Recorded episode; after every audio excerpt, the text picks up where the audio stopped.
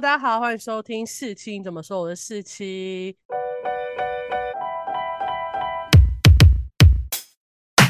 今天呢，我因为前几天去看了伍佰的《传奇之路》音乐剧，然后我就对于伍佰这个人很想要了解，让我对于他的歌有不一样的看法。但是我对他真的是没有过多的了解，而且我的年纪也不到会很了解他的程度，所以我决定找一个听团仔来跟我讲一下伍佰，还有五百对乐团。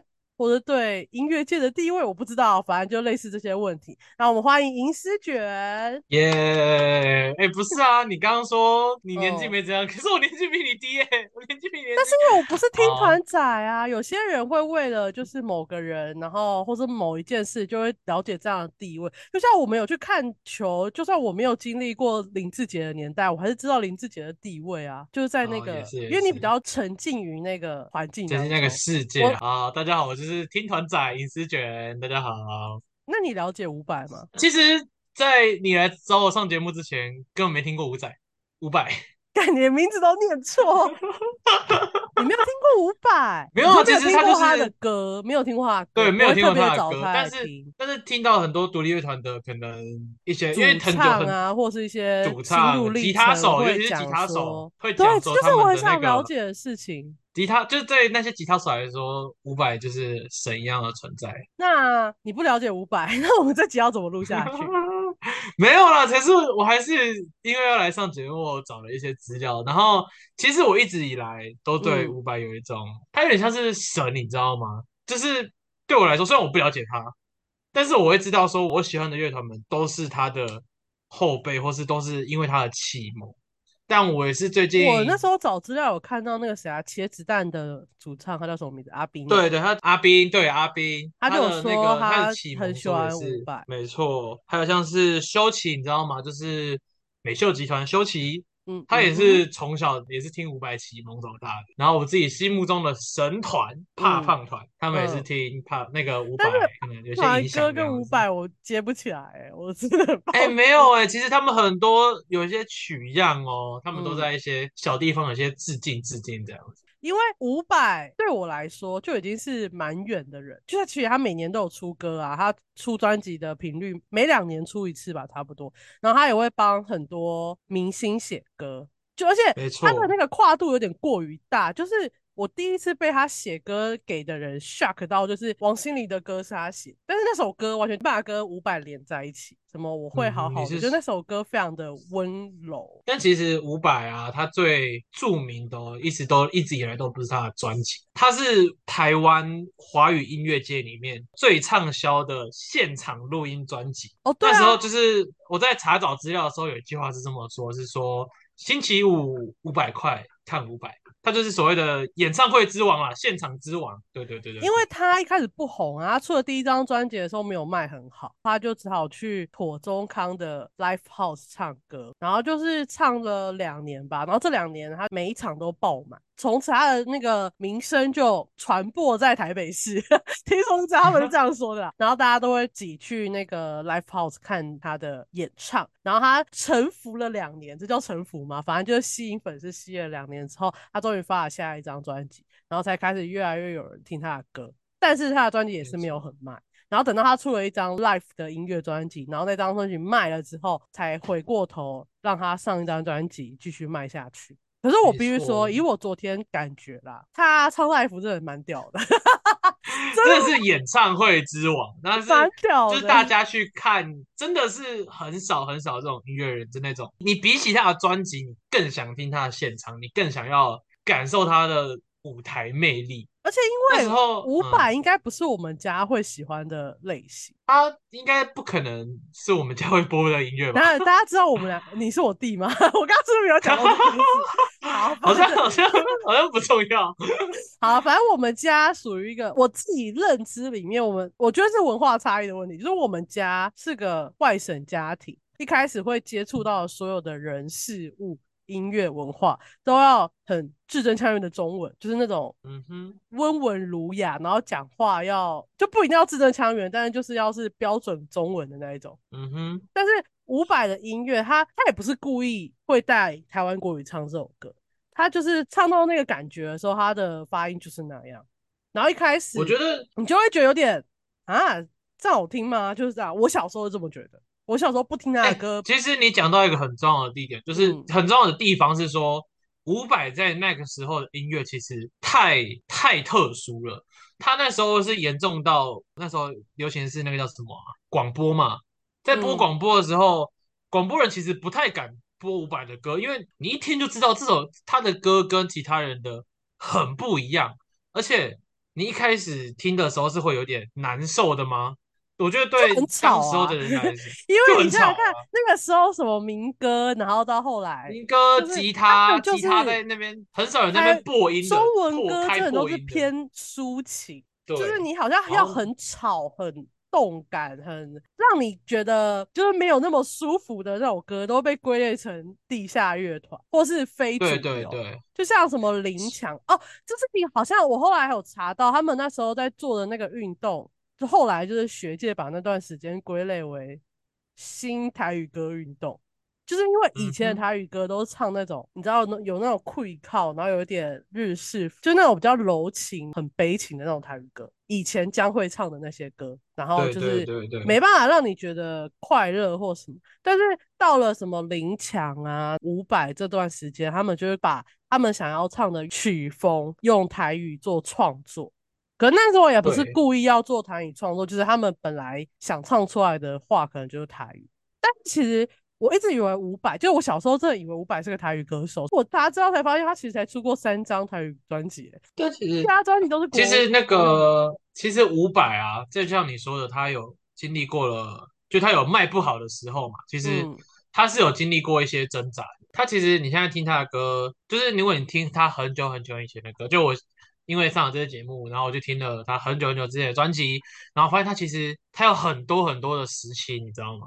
我可以把它归类成可能三个时期。一开始就是他那时候来北漂，跟大家小小科普一下伍佰这个人的由来哈，他是嘉义人，嗯然后他的他伍佰的名字由来其实是，呃，就你不要看他现在是音乐的时候，然后又音乐人，顶天的音乐人，音乐又好。然后卖的又好，但他其实国小高国中的时候，他其实成绩超好，因为他其实国小都是五科一百分，然后大家就是五百五百的一直一直跟他讲，然后但是之后到后来的时候，他就接触到了音乐，慢慢的就来到喜欢上慢慢的吉他喜欢上吉他。因为喜欢上音乐，可能他成绩就没那么好，之后他就毅然决然的北漂。主要是因为他考大学失败了，对他考大学失败之外，他也重考一年。不是以前考大学本来就很容易失败，好不好？这是一个很正常的事情，在没有，我只考一年而已啊，我考一年就上了啊。以前好不好？你现在考不啊上大学是你会有很大的问题，以前本来考不上 大学是正常的，好吗？我觉得这边我想提出两首歌，就是他那时候在北漂的时候啊，有两首歌我觉得特别的厉害。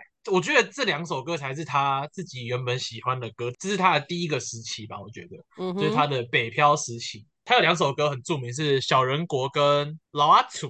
嗯你就会听到的时候，你会听到很轻快、很有点 funk 小小的微 funk 的轻快的音乐，然后再讲的，就我自己感觉他讲的是说，这个从嘉义来的老实的人来到台北，然后他觉得台北的人怎么都这么的虚伪吗，或紧凑？就是他觉得跟他那时候在嘉义的生活其实差很多。嗯，但是他如果你有专心听的话，他这首《老阿楚》这首歌里面，他的曲风比较快，我猜他的 BPM 应该是在一百四左右，但是就是很快。那我觉得他有一部分也在象征着台北紧凑的生活，刘姥姥冠大观园的那种感觉吧。我觉得这是他的第一个时期啦。嗯哼，但这个时那你应该有期就是嗯，你说，没有卖的好啊，因为它有些曲风，其实我现在听觉得蛮正常，就是因为你知道这二十年来、这三十年来，台湾乐团能接受的曲风越来越多，但是可能在那个时期，他已经就是已经在做乐团就已经很突兀、很不一样了，前对卫了然后你还用一个以前不红的那些歌，其实也没有大家想的那么摇滚、那么吵，蛮多元的。就是他想，听说他想要当台湾蓝调第一人的、所以他以前的歌应该蛮蓝调的，不是大家想他就是一定会唰唰唰，没有没有，他以前的歌蛮而且那个 tempo 也蛮独特的。没错，他想成为蓝调第一人，可能是因为他受到了他的老师叫做崔恩泉的指导。就是他那时候一开始除了接触音乐，是因为说他学校就有卖一些卡带啊，他会接触到音乐，然后就会喜欢音摇滚乐。但他之所以会走上音乐这条路啊，其实是因为他那时候在乐器行打工，他认识他的老师崔可全，然后学习蓝调，嗯，这样子。但必须说他在乐器行打工，基本上都在弹吉他，所以他好像一直被开除。他好像找了五间吉他行做打工，但是就是因为一直在弹吉他，所以他就一直被开除，所以他才后来才逼不得已，最后只好继续做音乐。没对有啦对，对，他就开始在一些 pub 里面驻唱吧，然后就在这个时期，他就写了这两首歌，是小人国跟老阿楚。好，所以你这段这个时期最喜欢这两首歌。我觉得是最能代表他这个时期的作品吧，就是一个从嘉义来的孩子来到了台北，看到跟嘉义那时候勾引勾引的那种人情味不一样。台北是非常紧凑、非常快速，而且很很实际的。你去嗯听他《小人国》里面的歌词，你会发现他讲的是很，就有点像是，哎、台北人都会说什么，哎、我们下次再吃饭啊，下次吃饭嘞，都不知道是什么时候那种感觉，你知道吗？嗯他那个歌词里面都有点这种万谈，又不知道是就不知道是万谈还是就觉得说啊，原来这就是台北啊这样的感觉，我觉得哦、就是要学习，就是，学习一些。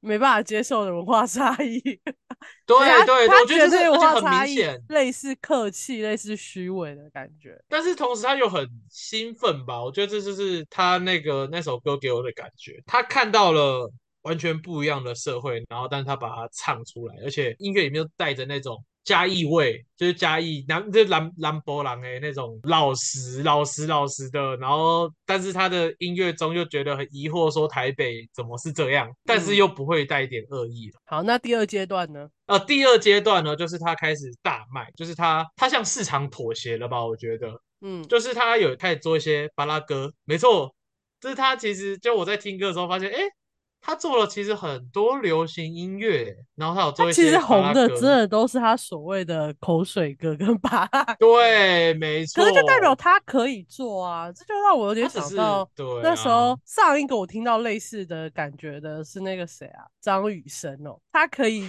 他不想做那些歌，但他有办法做了一张专辑，都是他认为的口水歌，然后那张专辑大卖，但是他就就就觉得很痛苦。但是他明明就可以做那些口水歌大卖，对，我觉得他就伍佰，是伍佰也是这样。伍佰他后就是你刚刚说的第二阶段这段歌，他也不会整张专辑都是他讨厌的口水歌，但是他会红的就是那些口水歌。没错。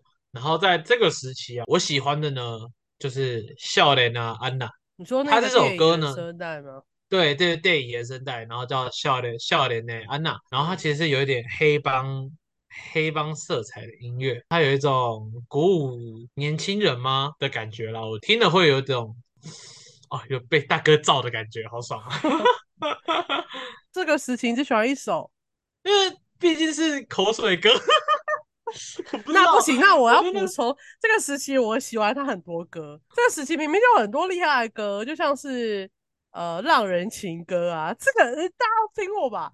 然后《浪人情歌》那个专辑里面有一首歌叫《牵挂》，这算是我第一次认真听完伍佰的歌，是因为这首歌，但是不是因为我真的走来来听啊，是因为那时候我不知道大家有没有看过我的《自由年代》，就是一部三立的剧，是李国毅跟任龙轩演的。那个电视剧很好看，看到中期呢，有一个他们有点在追求自由的一个向学校发起抗议，然后为了争取更多人联署，所以他们就办了一个演唱会。然后他们找来的两个人，一个是张震岳，一个是伍佰。然后我张震岳我可以理解，因为他张震岳那个时代，因为那个我的自由年代，整部剧的年代是一九九五年，就是那个时期，就是刚刚我刚刚说伍佰很红的那个时期。张震岳我可以理解，因为张震岳就是有带一种反叛的感觉嘛，还有他的歌也比较新潮。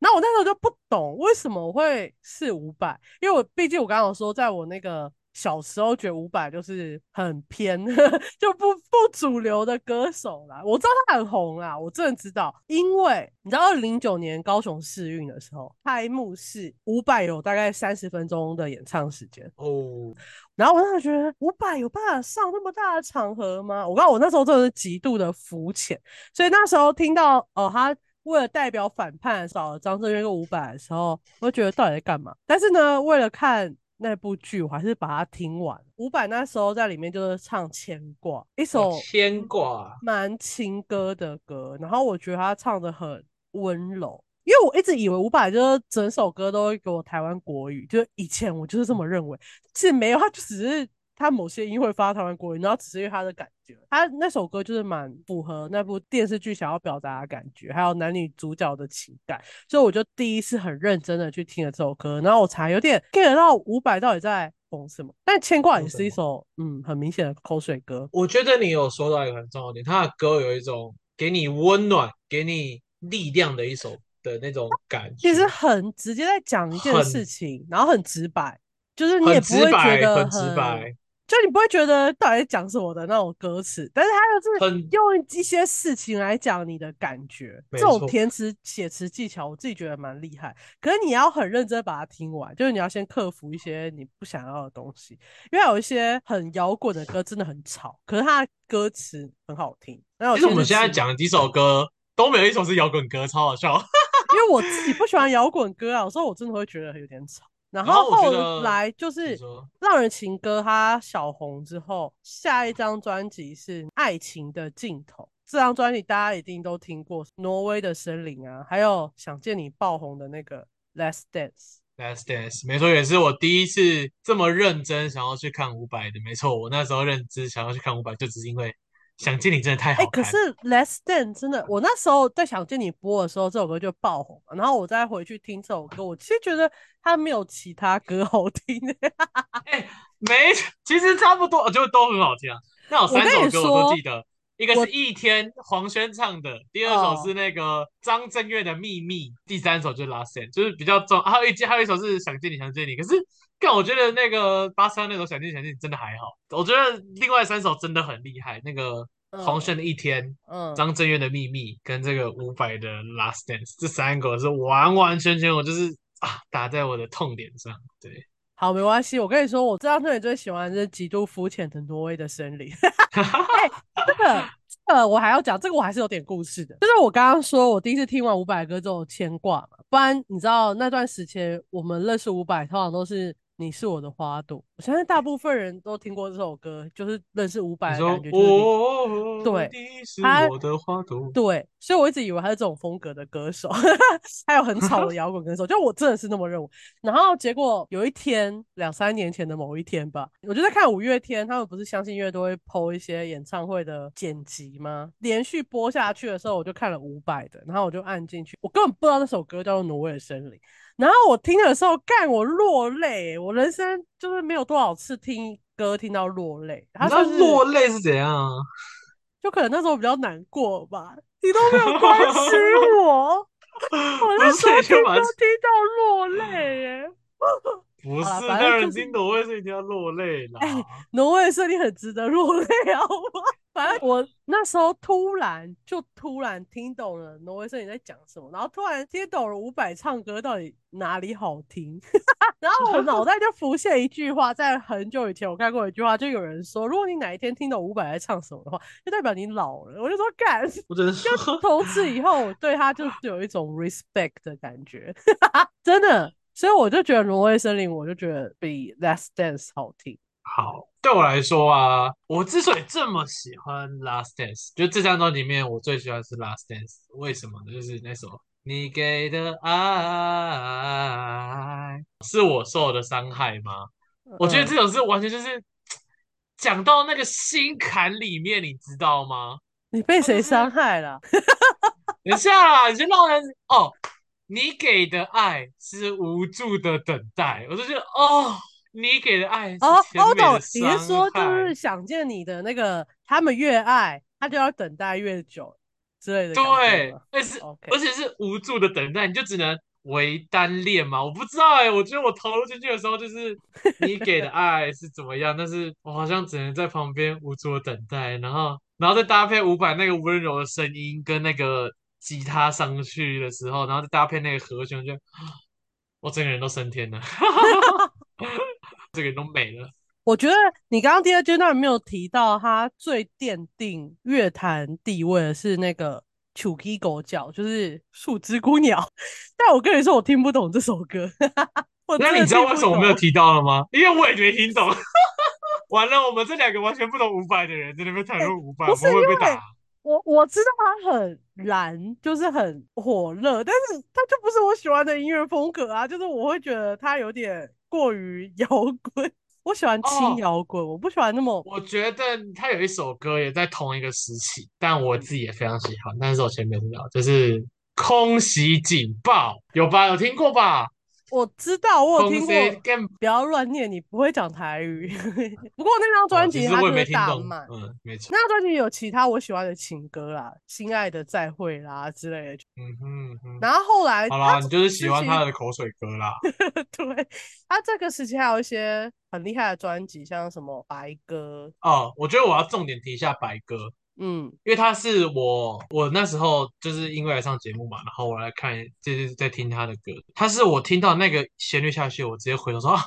这是哪一首歌？然后我就特别去 Google 了一下白鸽的背景，我觉得可以来跟大家讲一下。嗯，其实白鸽的背景呢，是当时候在五百，他那时候已经写完录完了，然后发生了搜狗百货事件。那事件呢，其实就是一名妇女那时候遭到歹徒吗扫射，导致她后来一生可能都是半身不遂的状况。然后伍佰呢，把这首歌就给她这样子。它里面有提到一句话是说：“逃离了猎人的枪，我的双脚没有了知觉。”我的心情像冰冷的雪。这首歌给我的感触很深，是说，我最大五百想表达的是说，就算你没有了双脚，就算你没有了手，但是你的心还是自由的。没有人可以阻止得了你梦想，没有人可以阻止得了你创造，没有人可以阻止得了你发明。就算你可能因为世间上的可能各种事情，比如说可能经济压力，可能。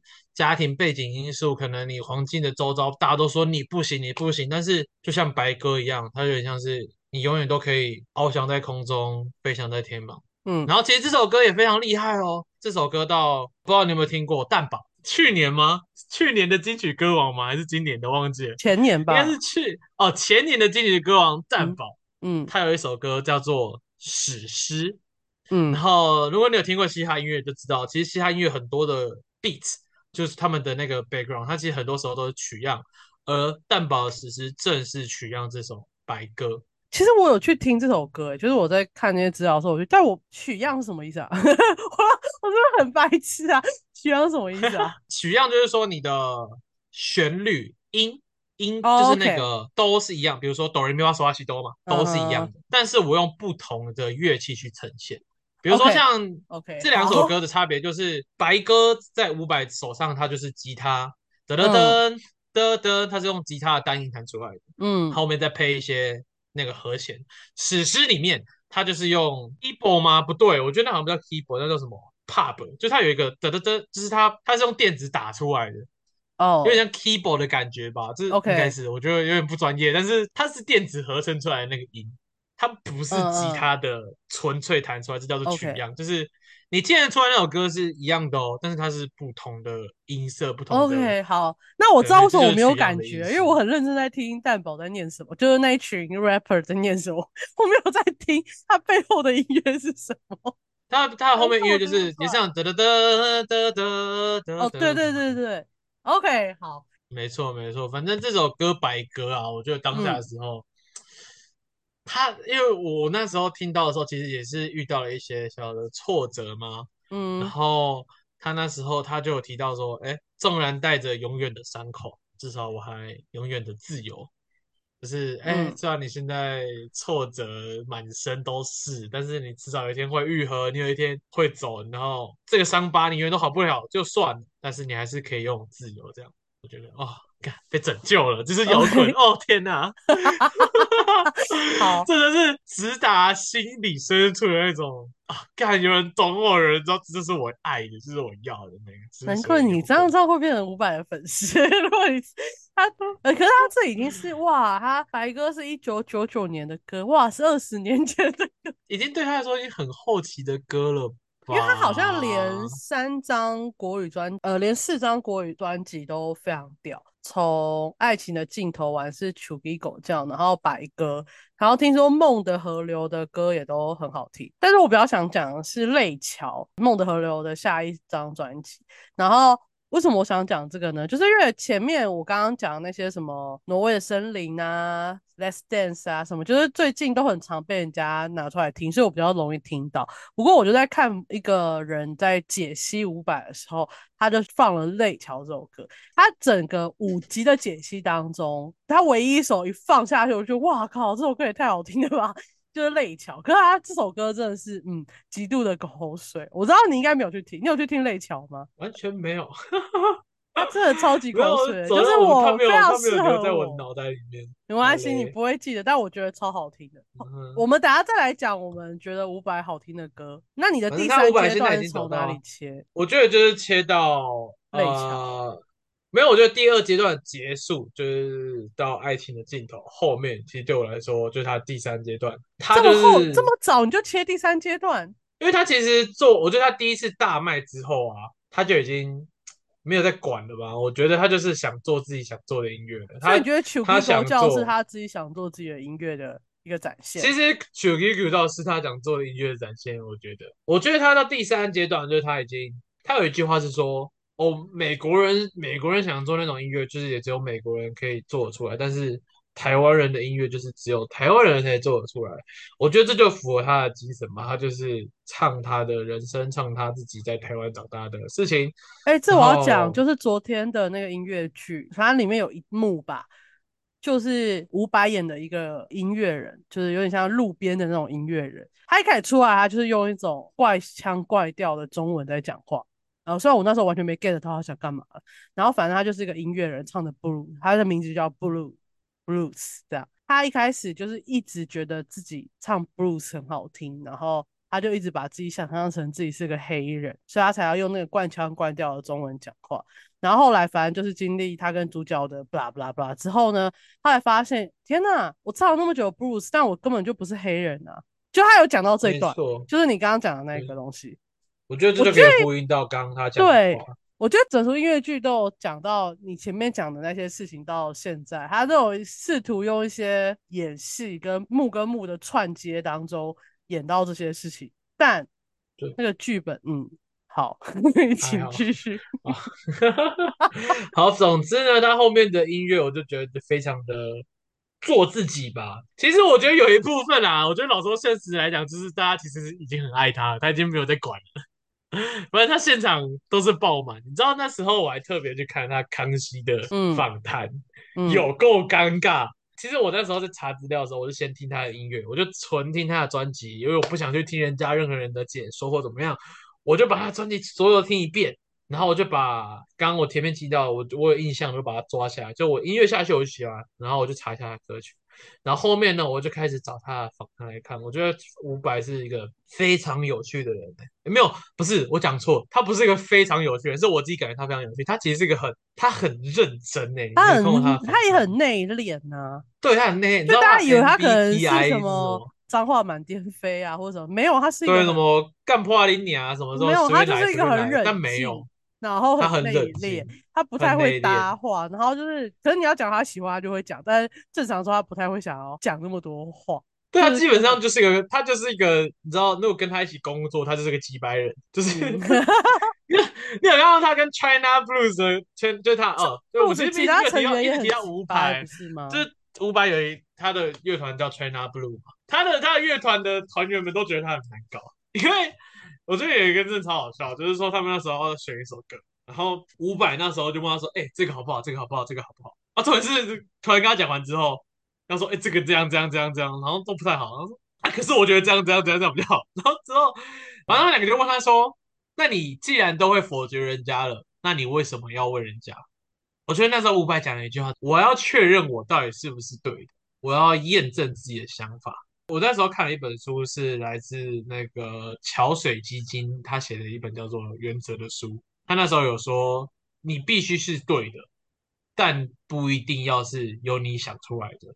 我觉得伍佰这个精神很很值得大家，或是值得。我觉得我自己就很很敬他说，他其实一点都不自大或自傲。就是虽然人家看起来他好像就是很自大，很他觉得他做的都对，但其实没有，他就只是很多很多的想法。他需要一直去验证，需要去碰撞，就从他音乐你就知道他不怕失败，你知道吗？他一直在撞，一直在撞，一直在撞。虽然他当时对市场有些妥协，但他也说了，他不是妥协，市场只是觉得说商业没什么不好的，商业也是帮助我自己。哦，对对对，我觉得这都还有他其实没有说过他妥协，他知道他需要红，他这个专辑或他想要表达那些歌之后才出得去，所以他愿意去写那些所谓的口水歌，但是口水歌没有没有不好听啊。只是比较朗朗上口，或是比较打动人心而已，只是没有那么他想要走的曲风。可是那个曲风也没有普通到让你觉得哦，这就是一个量产化的歌。而且我那时候说他妥协，其实好像我觉得用妥协其实也不好，是因为他知道那些专辑就是是为了声量，为了市场。他知道有些歌手啊，有些乐团，他强迫自己去学主流，去做那个市场，他让自己成为那个市场。但五百做的是说，我做这些只是为了我要让大家认识我，我需要这些，而不是大家喜欢这个啊，我去学它变成它。没有没有没有，五百就只是啊，只是因为现在大家喜欢这个，我先利用一下，我先让大家认识我。就是他反弹中有讲到了，他也知道说，如果不让大家认识我，其实他这条路也不好走，所以他做这做这些专辑。要说他目的性很强烈嘛，我觉得也非常的强烈啊。这就只是开拓大家的视野，就是他没有迷失方向啊。对，这就是我要讲，他很清楚自己的方向。他做这个专辑要开拓视野，但其实重要的是在后面这些他的自己所谓的台湾音乐吧，这样子。可是我觉得你把第三阶段分的超前面的，我原本以为你会把第三阶段分在这十年，就是零八零九之后。因为后来这些时候写的歌都超级不主流的，就是不是朗朗超级前卫。可是我觉得你要你你是要把它拉在然后什么光和热的那个 life 里面的歌都就是，我觉得那时候他，我觉得他这十年还是完全都是管那管你去死的那种感觉，就是我才不管你听不听我的歌嘞，我就是看他那个二零零八的那个什么太空蛋吗？真是不知道在秋他小哎哎，我跟你说，昨天在干嘛？昨天的音乐剧，它整个包装就是太空站，它讲一个宇宙的外星人类似的故事。还没开场前，快要开场的那个时候，他放的就是太空蛋。然后我也是第一次听到这首歌，我就觉得其实蛮好听的。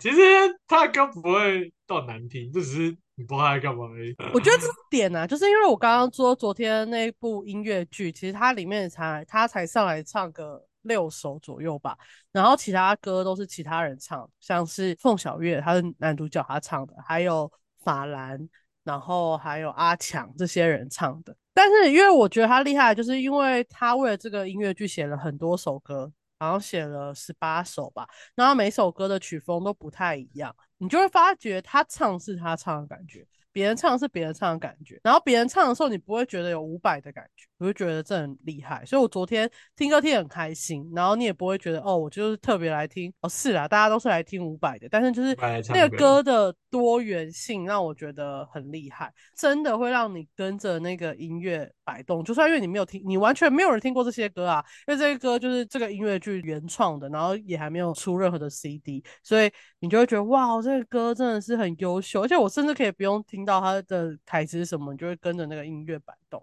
我觉得这就所以你真的有感受到那个伍佰的现场魅力哦。我觉得这两回事，就是因为我跟你说，他里面只有唱了六首吧，他唱六首左右，但是他唱的都是他很有名的歌，像是爱上别人是快乐的事，这是他第一首歌唱，但这首歌是他第一张专辑没有红的歌嘛。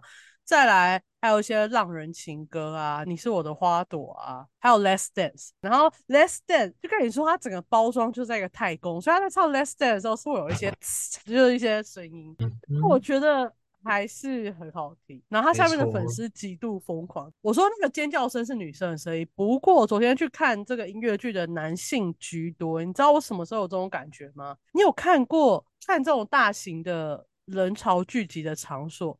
男生厕所要排队，女生厕所不用排队吗？哦，这么夸张哦？怎么这么夸张？就中场休息排队的时候，我就说干，女生就要等很久。我就慢慢走，我说不对啊，怎么都是男生？然后我就一直看女生厕所，然后我就一路往前走，就掠过那一个长排的男生。哦哇，女生厕所不用排队，这你就知道五百的魅力真的是连男生都已经折服了，你知道吗？我那昨天还看到很酷的现象，就是有一个大概是三十岁左右的夫妻带两个小孩，两个小男孩，大概六岁到八岁左右小男孩一起来看这个音乐剧。然后呢，我就想说啊，一定是爸爸喜欢嘛。然后前面会一直放伍佰的歌，然后那两个小男孩听到几个比较摇滚的曲风，他们是有在甩头的。这个人哎，他说哇，太酷了吧！音乐剧开始，然后听到他们唱歌的时候，他那个他爸爸就是摇的更爽，但那两个小男孩也是很认真在听，很厉害。而且就有些都是什么朋友揪一揪一起来，就我后面就一排的朋友，就这种歌，我以前都一直以为只有某个年纪的人会喜欢，但后来发现其实不是，只要你愿意去听，他给你的感受就会不一样。但不排除我老了啦，但是就就这样。我觉得他哎，伍佰还有一个很厉害，就是他横跨了很多很多时代，而且你现在听哦，你现在听到一些以前的歌，也不觉得。说实话，我比较喜欢他以前的歌了，可能他近十年太放风自己，我没办法。我觉得你为你可能再隔十年听他那些歌，一个就觉得还好。对对对，我也觉得我三十年，我不用三十年，我十年后再听他最近那个什么。钉子花啊，或什么，我可能会觉得超好听。就像我现在听《太空蛋》，我突然觉得很好听一样，也是十年前的歌。他可能就是在做十年后的事情。我觉得从他访谈中就知道，他是一个很一直在强迫自己思考的人。他其实也没有很 care 大家在想什么。哦，其实有啦，他在那个演唱会的时候，他一直说他要带给演唱会是那种华丽的破坏。我觉得这很容，这很好的形容他的现场跟他的人格魅力。然后他一直有在思考。life 其实不会照原曲唱嘛，好听的 life 通常都是不是照原曲唱。我的意思说，就是会有一些特殊的转音啊，转音什么，然后高低起伏会不一样，跟着当下他唱到那个点的时候，但又不会让你觉得这首歌毁了。有些人就是会失控到毁了，对对吧？你知道，有些独立乐团是会做这种事的。有些人，有些人还是嘛，你不可否认嘛。然后昨天他也是会有一些变调，我就觉得哇，我还是蛮酷的。他现场真的是一流。所以我觉得我昨天看完的第一个想法是，嗯，我应该会想去看他演唱会。那这个音乐剧的部分就还是先缓缓，先缓缓就好了。对他的剧编的真的，嗯，有点太前卫，我 get 不到。哦，经过我这次深入的调查，好，其实也没有很深入啦，就是 粗浅的调查，他会是我之后很想见一面，或是想跟他对谈的人之一。然后我其实我有很多一些我自己的口袋名单，想要的是哪一天如果我有机会，我也想要坐下来好好的跟他聊天的。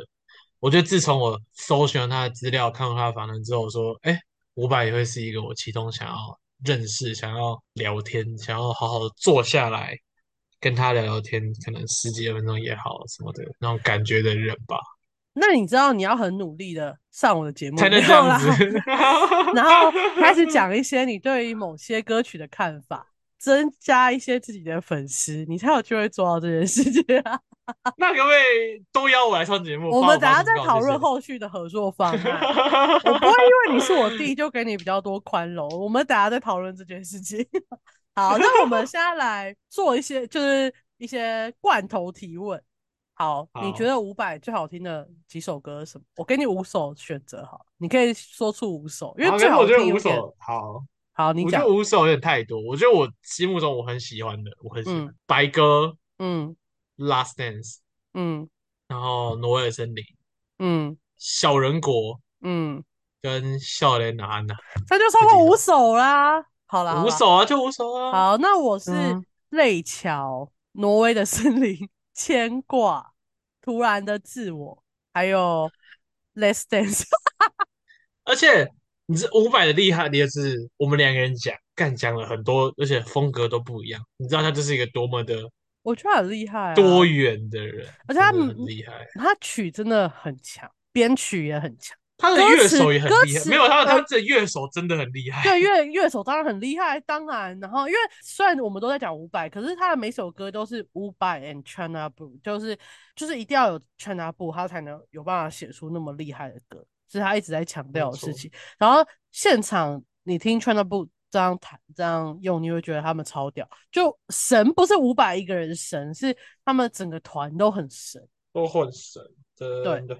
下一个问题就是伍佰，我们除了在讲他的歌曲唱演唱实力、现场 live 的实力之外，还有他的吉他的实力也是被大家赞许的。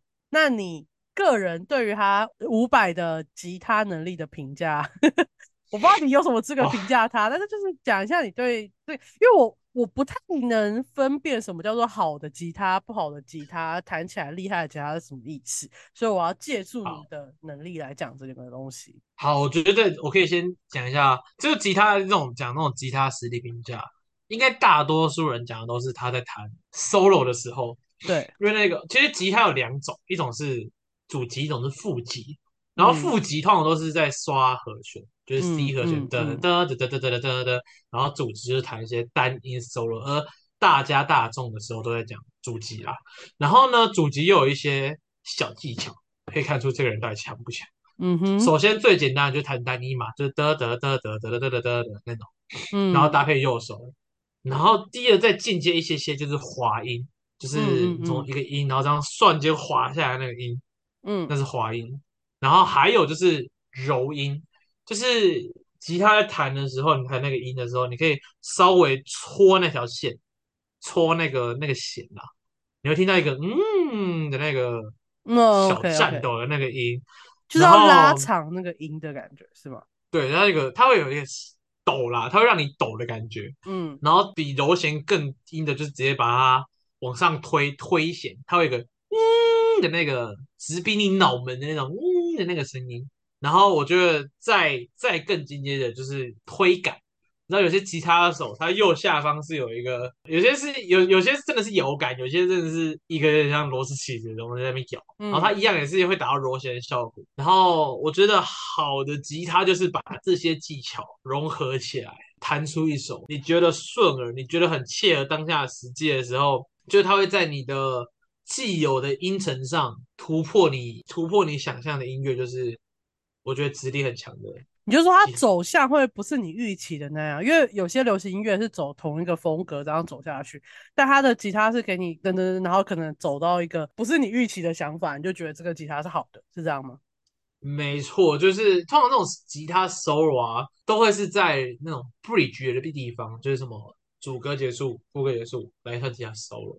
然后通常那种他都会先来铺一下前面已经有的东西，他会把前面元素抓过来。比如说前面是得得得得得得得得，然后他前面圈得得得得得得得得，然后当他得得得得得得得的时候，开始揉弦，开始推弦，得得得得得得得得得得得得得得得，就是然后他一直讲得得得，然后慢慢堆，慢慢堆，慢慢堆，其实就有点像那个小星星变奏曲，他会。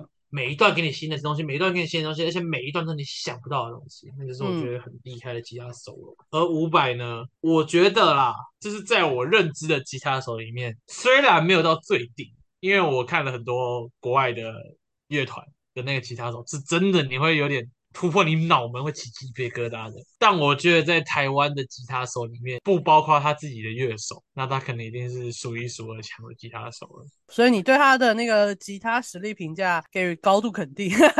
好啊，那反正我们这一集呢，就是大概聊一下我们对伍佰的看法。如果大家喜欢我们这种音乐的分享，或愿意给银丝卷一点机会的话，可以留言跟我讲。